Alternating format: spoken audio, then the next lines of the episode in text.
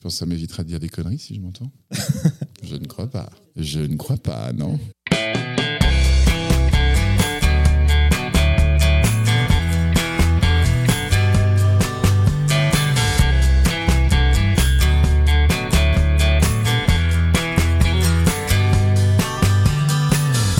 Bonjour à tous, vous écoutez Cadavre le podcast qui décompose un parcours inspirant. Pour ce nouvel épisode, je reçois le magicien le plus connu de France. Avant de partir en tournée, il est actuellement aux Folies Bergères de Paris pour présenter son nouveau spectacle Grandis un peu. Et comme le thème de l'enfance est récurrent dans tous ses projets, retrouvez-le chaque mardi soir sur M6 à l'animation de la deuxième saison de Lego Master. J'accueille aujourd'hui Eric Antoine. Salut Eric. Salut Jordan, comment ça va? Bah ça va et toi? Ça va. Merci d'être venu à la maison. Merci de t'être déplacé dans cette folle journée. Merci de participer à ce podcast Cadavre Exquis qui décompose des parcours inspirants. Et je pense que le tien, il est à bien des égards. Donc si t'es OK, on va revenir sur plusieurs moments de, de ta vie. Déjà, je sache que j'adore ce jeu, le Cadavre Exquis. Tu connais, je suis déjà... euh, Ton podcast, je, je ne le connais que par oui dire. Tout le monde m'a dit, oh, tu vas voir ce type est brillant, sauf qu'il a un problème, il s'appelle Jordan à la place de Jordan, mais à part ça, il, il est plutôt sympa. Donc j'ai fait confiance à Ikram, en qui j'ai j'ai 100% confiance. Et puis là, en te voyant arriver, je me dis, ouais, le mec a l'air cool. Je te remercie. Bon, à tout parcours, il y a un début. Tout simplement, en guise de CV, je voulais savoir euh, où est-ce que tu étais né et surtout où est-ce que tu avais grandi? Je suis né. Alors, je t'avoue que j'ai toujours un doute. Je ne sais jamais dans quel hôpital je suis né. Je crois que je suis né dans un hôpital à Épinay-sur-Seine. Mes premières années de vie, c'était en Gain-les-Bains. Ça, je m'en souviens. Enfin, je m'en souviens. On me l'a dit, en tout cas. Donc, euh, c'était le Val d'Oise qui a vu mes premiers pas. Et puis, j'ai eu une terre d'adoption aussi qui est la Haute-Savoie. C'est-à-dire, j'avais une, famille euh, savoyarde et italienne aussi.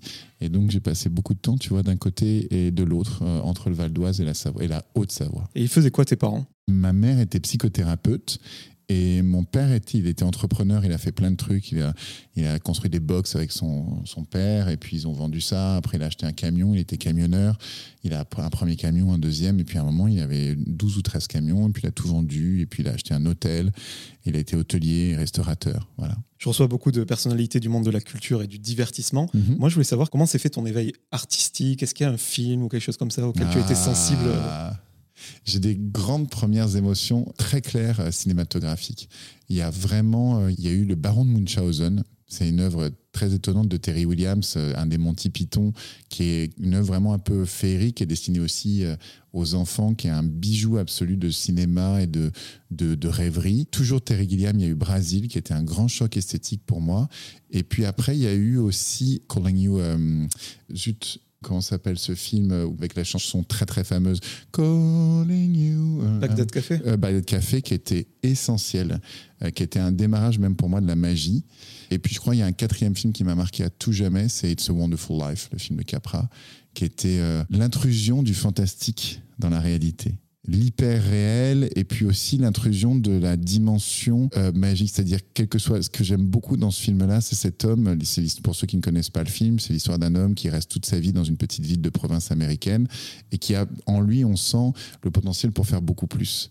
Et à chaque fois, il reste pour aider son père, pour euh, aider son frère, pour permettre à son frère de faire des études et pas lui, etc. Et puis, au milieu de sa vie, dans, dans cette fameuse crise de la quarantaine dans laquelle je suis, où tu, où- tu refais une crise d'adolescence totale, il y, a, il y a quelques drames qui arrivent dans sa vie qui fait qu'il a la sensation que tout est foutu.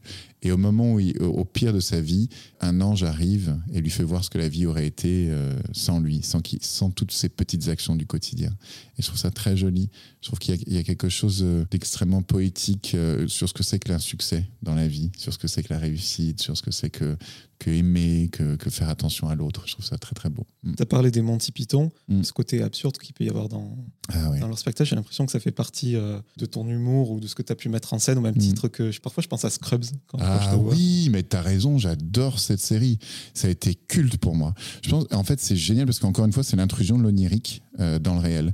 C'est-à-dire, il ferme les yeux et tout d'un coup, il, voit sa, chérie qui est en train de chanter euh, un jazz magnifique dans un club, euh, les autres qui se mettent à danser, qui deviennent des sportifs olympiques. C'est, c'est vraiment l'intrusion du fantasmagorique dans, dans le réel. Et c'est vrai que Scrubs, ça il y avait une, série comme ça qui était intéressante, qui s'appelait Dream On aussi. Je sais pas si tu te souviens de ça. Vachement bien. J'adore ça, en fait. Et c'est pas pour rien si je suis magicien, évidemment. Et je pense aussi le style de magie que je fais. C'est-à-dire, je pars souvent J'essaye toujours de dire la vérité, ce qui est un peu bizarre pour un magicien, parce qu'un magicien n'arrête pas de mentir. Il n'arrête pas de dire je vais faire ça alors qu'il fait pas du tout ça.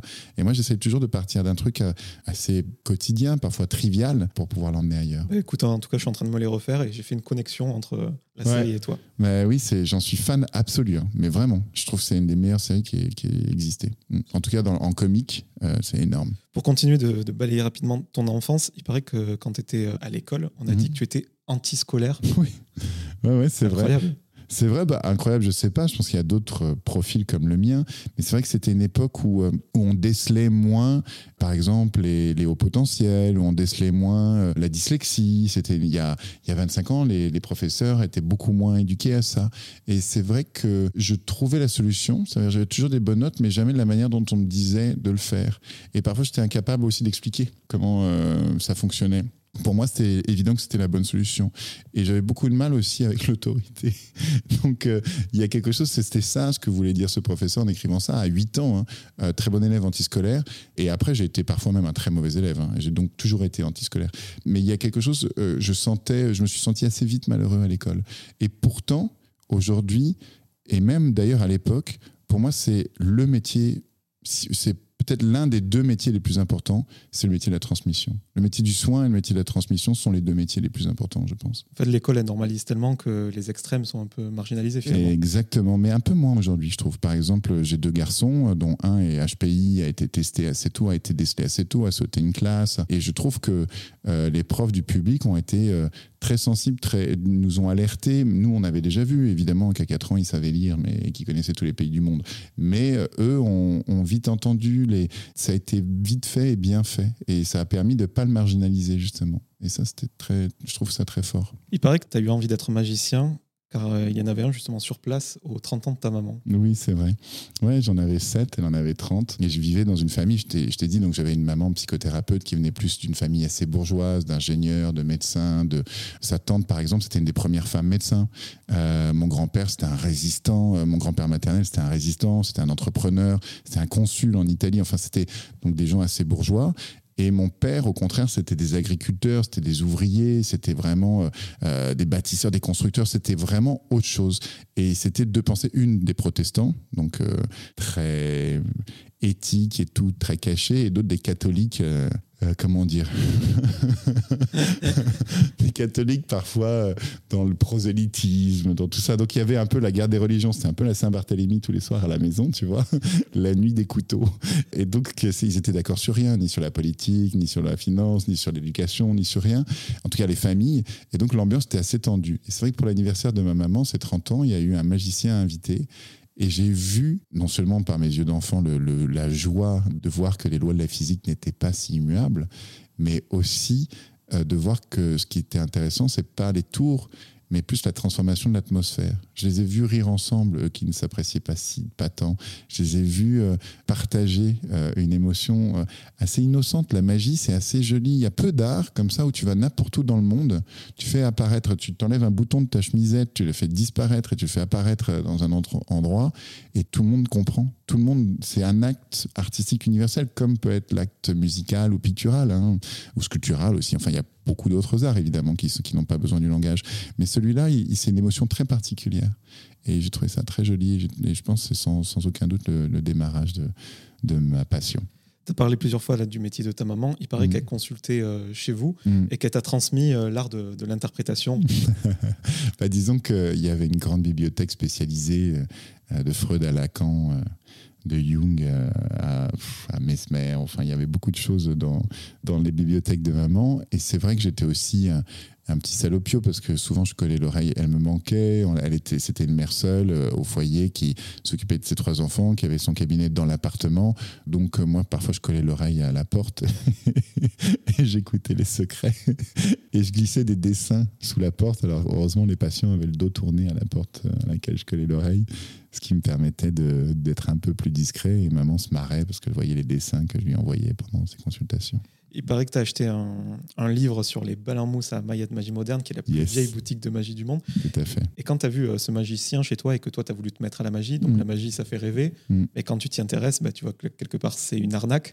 Donc, comment tu passes de cette euh, illusion à désillusion pour euh, te remettre à refaire de l'illusion finalement? Ben, Finalement, en fait, c'est une illusion, une désillusion, et après, c'est du rêve, ce qui n'est pas tout à fait la même chose que, que l'illusion, c'est de la création. Et c'est vrai que c'est une des premières arnaques de l'enfance, c'est qu'on se rend compte que tout le monde magique, petit à petit, n'existe pas. En tout cas, les, adultes nous font croire aux enfants euh, que le Père Noël existe, que la petite souris existe, que la magie, ça existe, nous montrent des histoires incroyables, et puis petit à petit, tu grandis et tu te rends compte que c'est des trucages, que c'est pareil, tu apprends à lire et plus personne te lit d'histoire. Donc tu vois, c'est quand t'es petit, tout le monde te tient la main, après plus personne.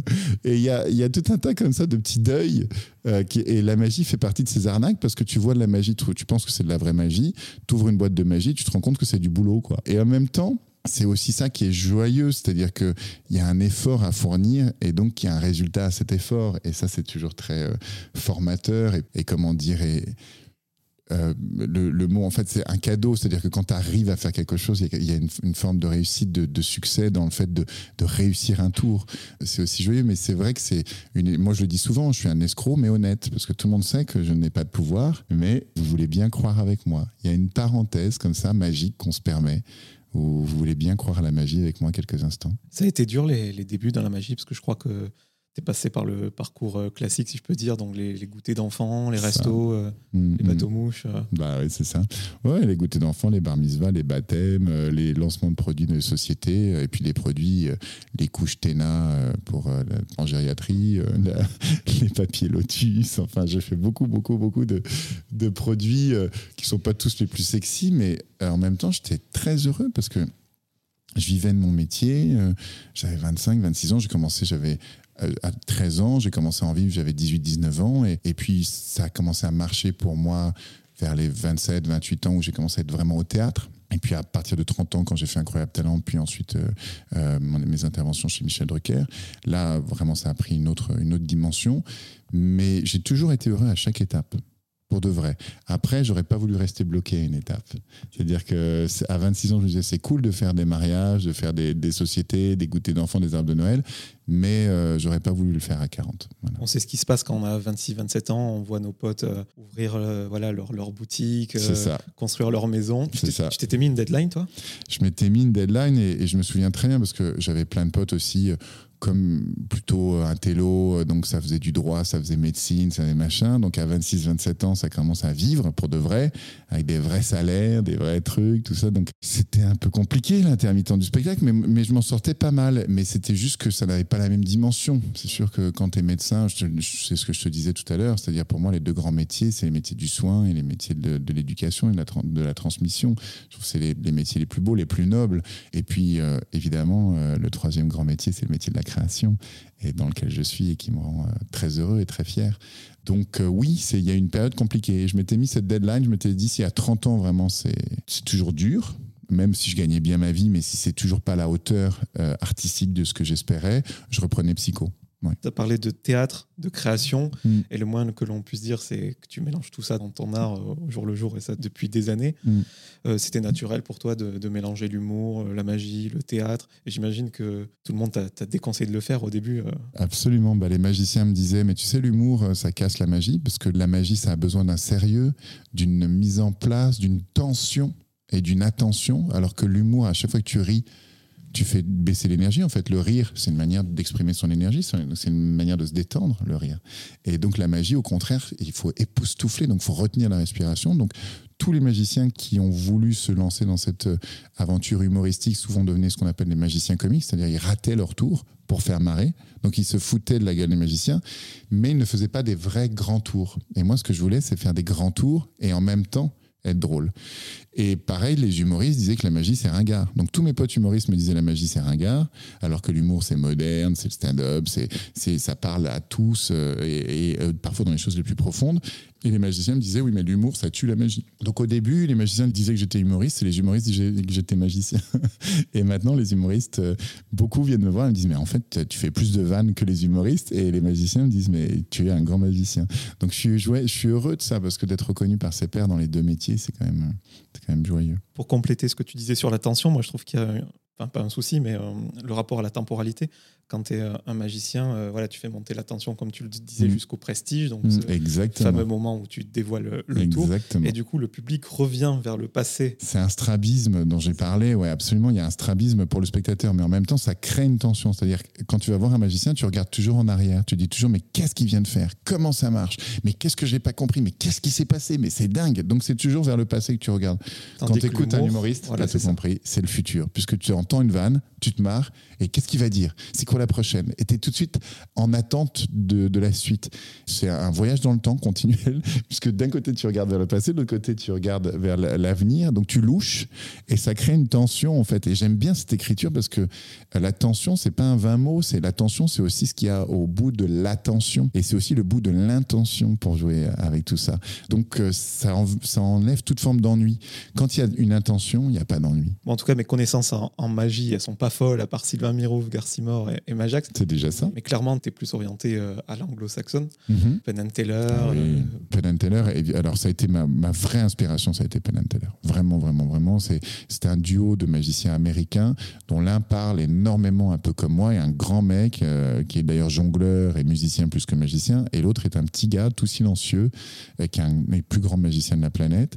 Et leur duo est merveilleux parce que ils sont capables d'intégrer des, sujets sociaux.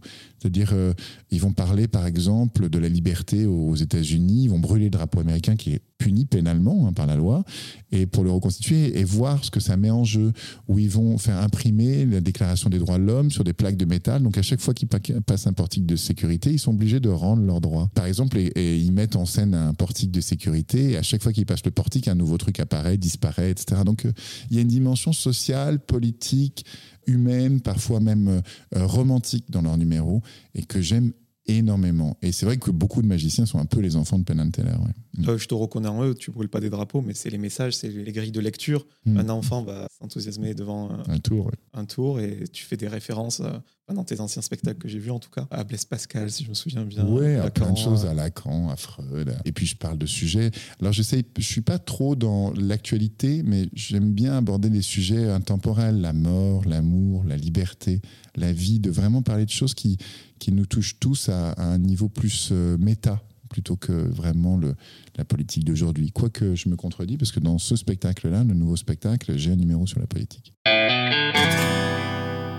as parlé de ta participation à Incroyable Talent, je ne vais pas revenir dessus, on le connaît. Moi, je voulais savoir à quel moment tu avais entendu quelqu'un parler de toi dans, la rue ou... Ah ouais, ouais c'est une petite histoire que j'aime bien parce que la première fois que je fais Incroyable Talent, c'est en 2006, donc j'ai 30 ans. Et c'est ma première grande télé. J'en avais fait une ou deux avant sur Comédie, si je me souviens bien. Et je ne savais pas du tout ce qu'allait être cette émission. C'était la première saison et ça avait été même tourné en France avant d'être fait aux États-Unis. Donc c'est vraiment, on est sur les premières, premières saisons et j'ai aucune idée de l'impact que ça va avoir j'y vais parce que j'ai faim, j'ai soif de reconnaissance, je suis au théâtre, je joue une fois par semaine au théâtre Trévis, j'ai besoin que le public vienne me voir, a envie de me rencontrer. Et je, fais cette émission. la première fois où c'est diffusé, le lendemain, je suis au McDo, je fais la queue et je vois un groupe d'ados qui sont devant moi, des gamines, et, enfin des gamines, des jeunes femmes. Et elles parlent de l'émission qu'elles ont vue hier. T'as vu Incroyable c'est génial, tout ça. Ouais, ouais, c'est cool. Oh, T'as vu le grand magicien avec les cheveux ébouriffés là en l'air, c'est dingue. Et j'étais juste derrière elles. Alors évidemment, je n'avais pas les cheveux en pétard dans la vie comme je les avais sur scène. Et donc euh, elles n'ont pas vu que c'était moi. Et, j'entends parler de moi devant, mais j'ai halluciné, quoi. C'était incroyable. Tu parlais du rêve en début d'interview. Pour toi, la magie et tes spectacles s'est transformé pour nous rendre plus heureux? C'est pas tout à fait ça, mais c'est pas loin de ça. C'est-à-dire, c'est dire, regardez, si moi, le grand couillon que vous voyez devant vous est capable de transformer le monde, si moi qui suis un grand couillon, j'y arrive, pourquoi pas vous? Et euh, c'est donner la sensation que l'impossible n'est pas là où on croit il y a toujours cette phrase euh, de Berry Finn euh, qui dit euh, ils ne savaient pas que c'était impossible, alors ils l'ont fait. Et il y a quelque chose de l'ordre de l'enfance comme ça. Dans l'enfance, c'est que toujours tout est possible. Et l'impossible arrive petit à petit. Je vois par exemple mes enfants, ils ont 8 et 11 ans, et c'est l'âge où ils passent de tout est possible à tout est impossible. Ou l'adolescence, tout est impossible. Et puis après, à l'adulte, à l'âge adulte, on rééquilibre un petit peu, mais malheureusement, l'espace de l'impossible est trop important. Et c'est ça que j'essaye de, faire dans mes spectacles, c'est de repousser la, frontière de l'impossible en le faisant moi, de le faire pour tous. Voilà. Tu parlais de ce qui nous est impossible quand on est ado. Il me semble que tu as redoublé ta sixième Ouais. et tu t'es considéré comme un raté pendant longtemps à cause de ça. Ouais, ben, ouais c'est ce que je disais. Je te disais, là, en fait, la scolarité, pour moi, ça a été extrêmement douloureux. Je me suis senti très vite euh, à part. Et ce qui est très étonnant, c'est que je, redouble cette classe. Et genre en quatrième, les profs, ou dès la cinquième, les profs disent, mais pourquoi vous avez redoublé? Mais Enfin, on comprend pas. Vous avez besoin d'entendre les choses qu'une seule fois pour euh, vous en souvenir. Avez... Et en même temps, euh, je me suis senti vraiment euh, dénigré vraiment euh, comme le dernier couillon euh, de d'avoir après c'était le moment du divorce de mes parents de la séparation. Il y avait aussi euh, des sujets plus compliqués que ça encore dans, dans mon quotidien. Et, peut-être c'était aussi une, une manière d'attirer l'attention. Mais mais il y a vraiment quelque chose qui est resté dans ma tête c'est je suis pas bon je suis pas malin je suis pas intelligent. Et c'est fou et c'est aussi pour ça que je te dis depuis le début que le métier de la transmission est le plus important il faut que ça soit fait par des maîtres. En fait, pour apprendre quelque chose à quelqu'un, il faut que la personne soit plus intelligente, plus sensible, plus brillante que la personne à qui il apprend, ou au moins autant, ou en tout cas pas si loin. Donc les professeurs, ça devrait être les gens les plus malins, les plus empathiques, euh, les plus intelligents. C'est un métier euh, qui demande d'une énorme sensibilité, euh, qui malheureusement n'est pas toujours le cas, mais heureusement il y en a. Heureusement il y en a. Mais oui, j'ai mis... j'ai 45 ans. euh, pendant toutes mes premières années de carrière, j'ai l'impression que j'étais une imposture. Et puis là, ça s'arrange un peu. Voilà. Depuis la quarantaine, ça s'arrange un peu. Bah, en tout cas, moi, je voulais quand même euh, souligner euh, le succès que tu as depuis des années. Là, on est Mm. chez toi, je ne veux pas faire de voyeurisme, mais je vois des vinyles, je vois un livre sur Brel. Ouais. Quand on sait que tu as fait cinq semaines euh, de suite l'Olympia, qui Ouais. a accueilli la Fitzgerald, ça, ça a dû te parler de faire quelque chose. C'est vrai que ça, c'est des grandes émotions. J'ai fait, en effet, cinq semaines de suite l'Olympia tous les soirs. Et ça, ça fait partie des records de, de l'Olympia. Et quand j'étais sur cette scène de l'Olympia, je pensais à Piaf, je pensais à Brel, je pensais à les Fitzgerald, je pensais à tous ces artistes, à Johnny, à tout, à tout le monde de- qui était là, qui ont fait vibrer cette salle. Et je me baladais dans les travées de l'Olympia. Donc tous les jours, et puis les- mes enfants avec moi, on se baladait main dans la main entre les sièges.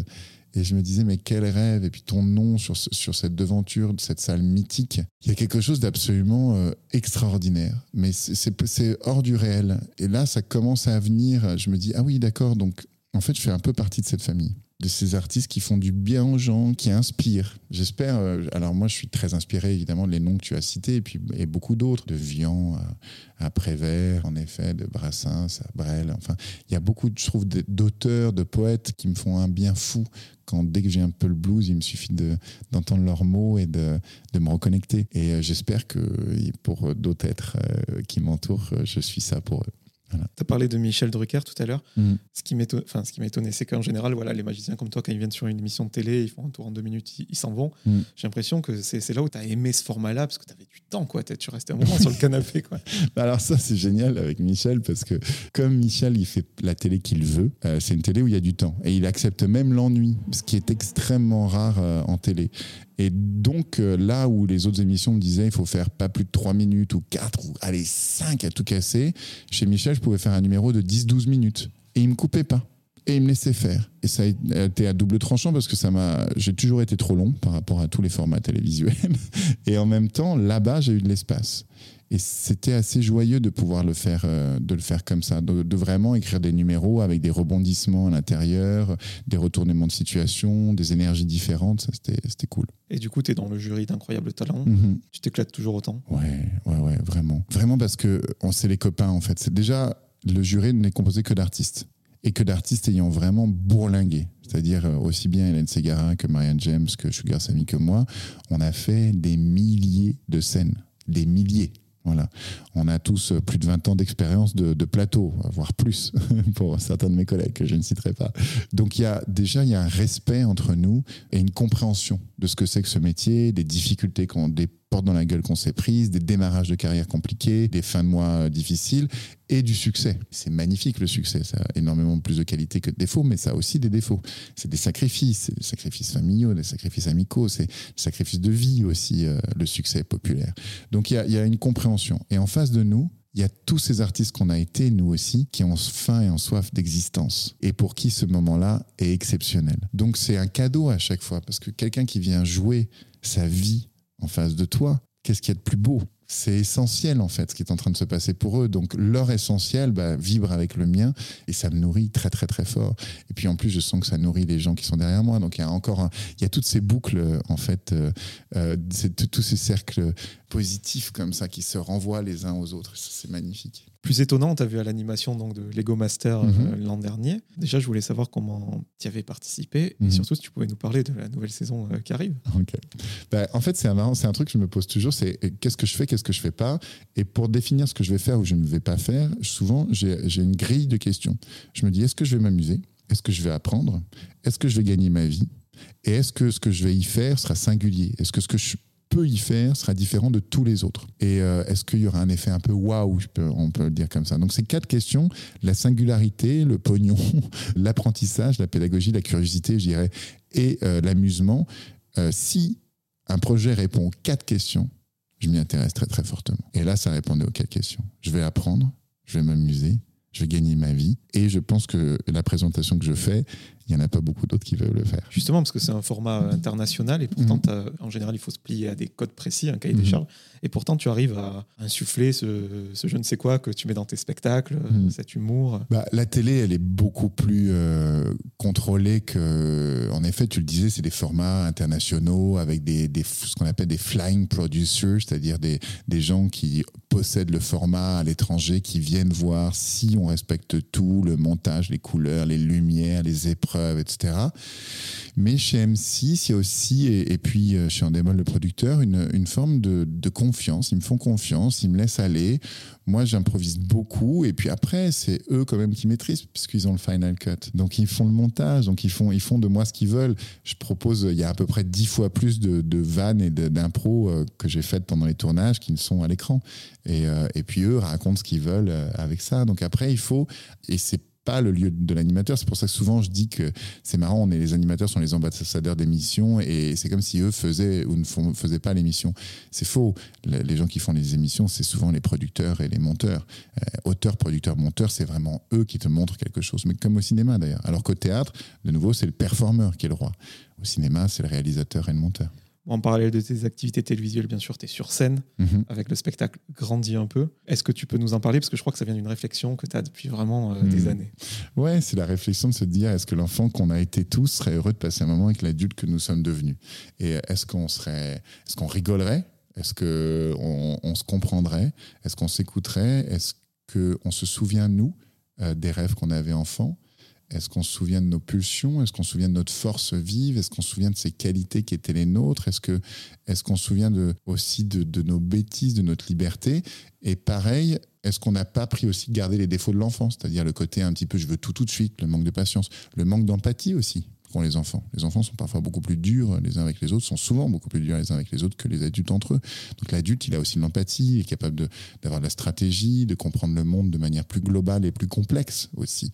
Donc c'est vraiment ce dialogue entre les qualités de l'un et les qualités de l'autre. C'est l'équilibre entre les deux euh, qui m'inquiète. Et donc je, je, passe des défauts et de l'un et de l'autre aux qualités de l'un et de l'autre. Je crois qu'il y a plusieurs morceaux de grande illusion dans le spectacle. Ouais, ça commence par une lévitation que tout le monde pense ne pas fonctionner, qui fonctionne. C'est ensuite un tour d'escapologie. L'escapologie, c'est l'art de l'évasion. Ne pas confondre avec l'eschatologie, qui est l'art de se sortir du caca, qui est en fait la vie. Il y a euh, du théâtre noir, il y a de l'hologramme, il y a des objets qui prennent vie, euh, il y a du mentalisme. Oui, ça passe par beaucoup de familles d'effets. Et en effet, il y a des tours assez gros budget.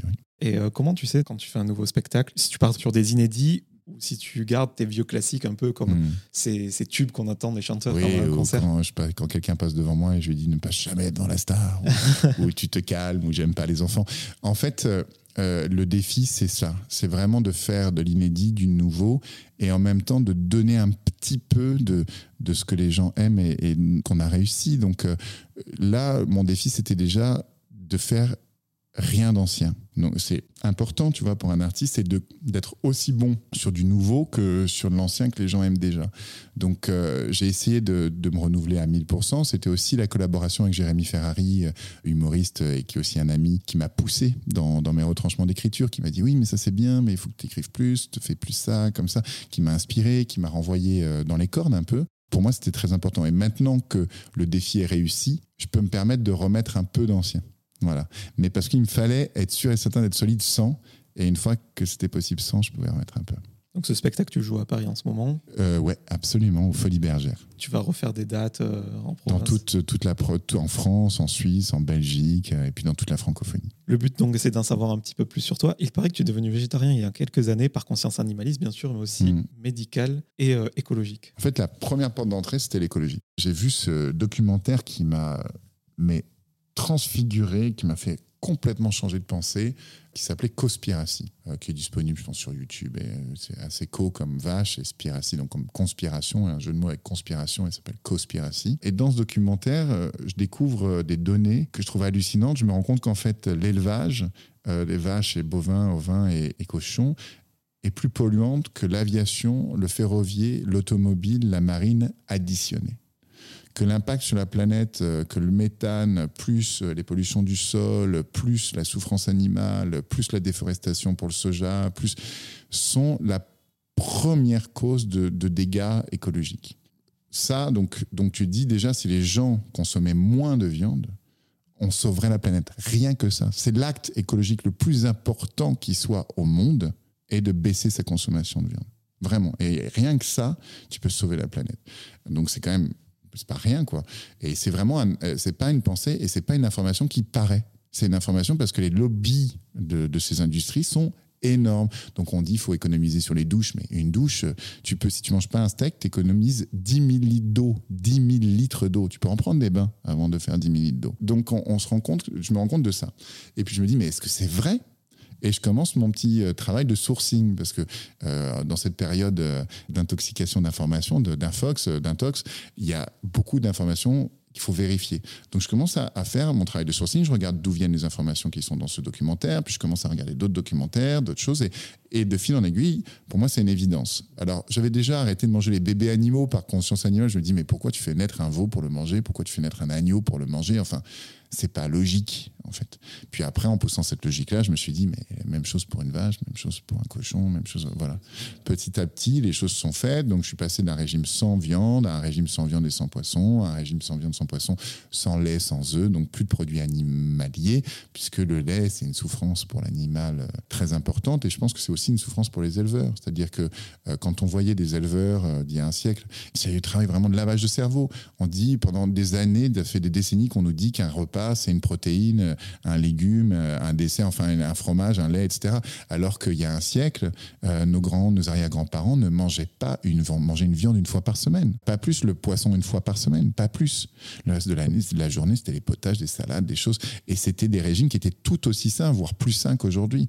Donc il y a aussi euh, une désinformation, encore une fois. Et je te disais ça, oui, pour le lait, par exemple, le lait, on voit des éleveurs qui, de cette époque-là, justement, des grands-parents, des arrière-grands-parents, donc moi qui ai eu des, parents, des arrière-grands-parents euh, agriculteurs, ils, donnaient un nom à leurs vaches. Ils les gardaient, souvent juste parfois certaines qu'ils aimaient bien et qui avaient une relation jusqu'à la fin de leur vie. Et maintenant, dans les écoles pour agriculteurs, pour éleveurs, ils leur apprennent juste à les tatouer, à donner un numéro. En fait, ils déshumanisent l'animal. Ils enlèvent toute forme de conscience et ce n'est plus qu'un produit. D'ailleurs, on dit la viande, on dit pas euh, que je vais manger de la vache, on dit je vais manger de la viande. Et donc, c'est une manière comme ça d'enlever la réalité petit à petit, d'en faire quelque chose qui n'est pas la réalité. Et c'est marrant parce que moi qui suis un magicien, la question que je me pose le plus souvent, c'est comment ça fonctionne. C'est vraiment la question que tous les magiciens se posent le plus souvent.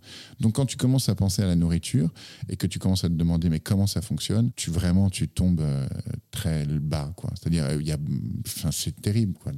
Et je pense que c'est le malheur de l'humain, c'est-à-dire qu'il y a beaucoup d'agriculteurs, d'éleveurs qui sont extrêmement malheureux, qui sont endettés jusqu'au cou. On voyait l'autre jour sur France 2 sur, sur un documentaire incroyable de prime time un mec qui avait 3 millions d'euros de dettes aux banques et qui se dégageait un SMIC une société qui emprunte 3 millions d'euros pour se moderniser et le patron de cette société n'arrive pas à, n'arrive à dégager qu'un SMIC, c'est de l'esclavage moderne. Donc il y a, y a vraiment quelque chose de complètement incohérent pour l'homme et pour l'animal dans, dans ce système. Je voulais que tu me dises un mot aussi sur euh, Magie à l'hôpital, une association dans laquelle tu t'engages Ouais, depuis ouais. très longtemps. Ben, Magie à l'hôpital, euh, c'est marrant, c'est- c'est c'est le thème de notre journée. Je te le disais, le soin et l'éducation. Le soin, c'est l'autre grand métier, je crois, la création, le soin et l'éducation. Je viens d'une famille de maman thérapeute qui ensuite s'est mariée après avec un, un cancéro, un psychiatre, etc. Et donc, il y a eu beaucoup de médecins aussi autour de moi. Et ça m'a permis de rentrer assez vite dans les milieux hospitaliers. Et j'ai commencé à faire de la magie aussi quand j'étais un jeune magicien en pédiatrie, mais aussi en gériatrie, parce que je trouvais que c'était le parent pauvre des services hospitaliers. Et j'ai découvert bon, ben, ce monde où même l'artiste peut être intéressant, où même l'artiste peut être euh, source de joie et peut-être même euh, de guérison puisque la joie, c'est une énergie qui aide à la guérison. Et Magie à l'hôpital, c'est. Alors, il y a eu plusieurs associations sur mon parcours. Dès mon plus jeune âge, il y a eu Rire pour guérir. Puis ensuite, il y a eu Magie l'hôpital. Donc, ça fait, je crois que je suis parrain depuis plus de sept ans. Rire pour guérir, ça doit faire une bonne dizaine d'années. Ce qui m'a interpellé chez Magie l'hôpital, c'est que ce sont des magiciens professionnels qui viennent dans les services hospitaliers. Parce que souvent, il y a un peu d'amateurisme. Un retraité, un peu passionné de magie, qui vient faire ça, et ça n'a pas la même gueule qu'un professionnel qui a envie vraiment, qui est pointu sur son métier. Et je crois que dans les services hospitaliers, il faut les meilleurs. Et donc, Magie l'hôpital, c'était aussi leur credo, d'amener les meilleurs et puis aussi de sortir les enfants des services hospitaliers, de sortir les familles, de créer des, des liens entre familles, entre équipes soignantes, malades, mais aussi euh, de les emmener sur des plateaux télé, de les emmener en spectacle, de faire des rencontres. Et donc, euh, cette association, depuis quelques années, on, on file un, un, parfait amour, parce que chaque année, on se renouvelle nos voeux l'un à l'autre et on, et on continue à travailler ensemble main dans la main. Et pour terminer cet entretien, quelques petites questions en rafale pour mieux te connaître. Yes. Je voulais savoir si tu avais une routine matinale incontournable. Euh, je me lève, je vais faire pipi. c'est le premier truc de la journée. Bah, tu sais, c'est l'âge, hein, c'est la vessie. Euh, voilà. Souvent, c'est le téléphone. Enfin, d'abord, euh, c'est la caresse si, si, je suis avec mes enfants à mes enfants, parce que j'ai cette, cette, vie entre Paris et, et, Aix-en-Provence où je vis avec mes enfants. Et si c'est sinon caresse à ma chérie, le bisou du matin. Et puis après, c'est je regarde mon agenda, ce qu'il y a dans, ce ma, dans ma journée, et j'organise euh, mon petit baluchon, parce que soit aujourd'hui par exemple, tu vois, j'ai eu des rendez-vous, des interviews, euh, je suis passé, donc euh, j'ai mon petit baluchon léger pour ma journée parisienne, ou j'ai mon baluchon plus lourd quand je vais en tournée et que je reviens. Voilà. Hier par exemple, je suis parti tôt le matin, j'étais joué euh, du côté d'en Vendée. Je suis revenu le soir. Euh, voilà, donc j'avais mon baluchon de tournée légère. Voilà. Est-ce que tu as une peur irrationnelle? Oui, enfin, je ne sais pas si elles sont irrationnelles. C'est ça qui est difficile. Quand tu as une peur irrationnelle, tu trouves toujours des raisons.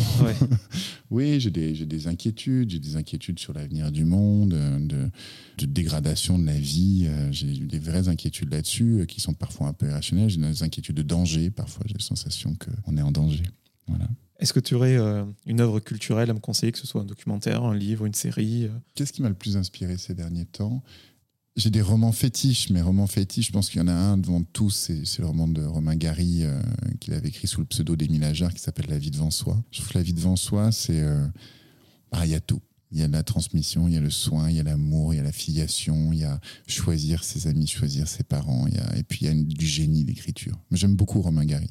Les trois dernières questions. Mm. Tu as vu comment on a déroulé très rapidement ton parcours forcément dans ce podcast. Est-ce que tu aurais quelqu'un à me conseiller euh, d'inviter? Ah, qui est-ce que je pourrais te Peu importe son degré de, de notoriété. Il y a un homme que j'aime énormément, vraiment, et qui a été pour moi des, des changements de point de vue sur le monde qui s'appelle Jean-François Noubel. Jean-François Noubel, il est, euh, c'est un conférencier. C'est un type, c'est un parcours très étonnant. Euh, c'est un type qui était dans l'hyper société de consommation, euh, qui a été d'ailleurs hacker, qui a été arrêté pour ça, qui a fait la prison, qui a fait les choses. Et après, ensuite, il est rentré dans une énorme société informatique où il est devenu numéro 3 Europe, donc a, a bien gagné sa vie. Et puis, il a décidé de rentrer dans, dans une autre forme de société, dans la société du don, où l'argent ne compte plus, il ne fait plus que des échanges. Et il est conférencier il a fait plusieurs TEDx. J'ai vraiment j'ai beaucoup d'amour et, d'amitié et je trouve que c'est des gens qui permettent de, de penser l'avenir différemment. À qui aimerais-tu dire pardon? Ouais. Ben, à moi peut-être déjà. En fait, c'est marrant parce que je trouve que pardon, c'est le mot le plus fort qui soit. C'est, il est fort déjà parce que c'est par-delà le don. C'est qu'est-ce que tu peux, tu peux donner, il n'y a rien d'autre que tu puisses faire que donner, mais pardonner, c'est encore plus fort que donner il y, avait un mantra comme ça j'aime bien qui s'appelle le oui merci pardon. C'est-à-dire euh, dire oui à la vie dire oui aux opportunités à la rencontre à, ce qui se passe maintenant d'être vraiment connecté au présent.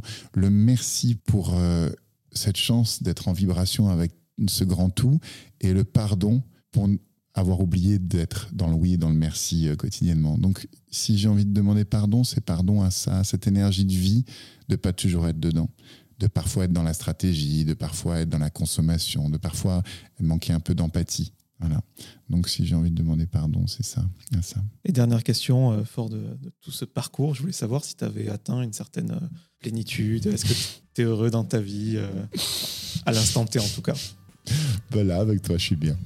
je suis bien, je pense qu'on est au bon endroit, au bon moment. Donc tout va bien. Bah, merci beaucoup, Eric. Merci, Jordan.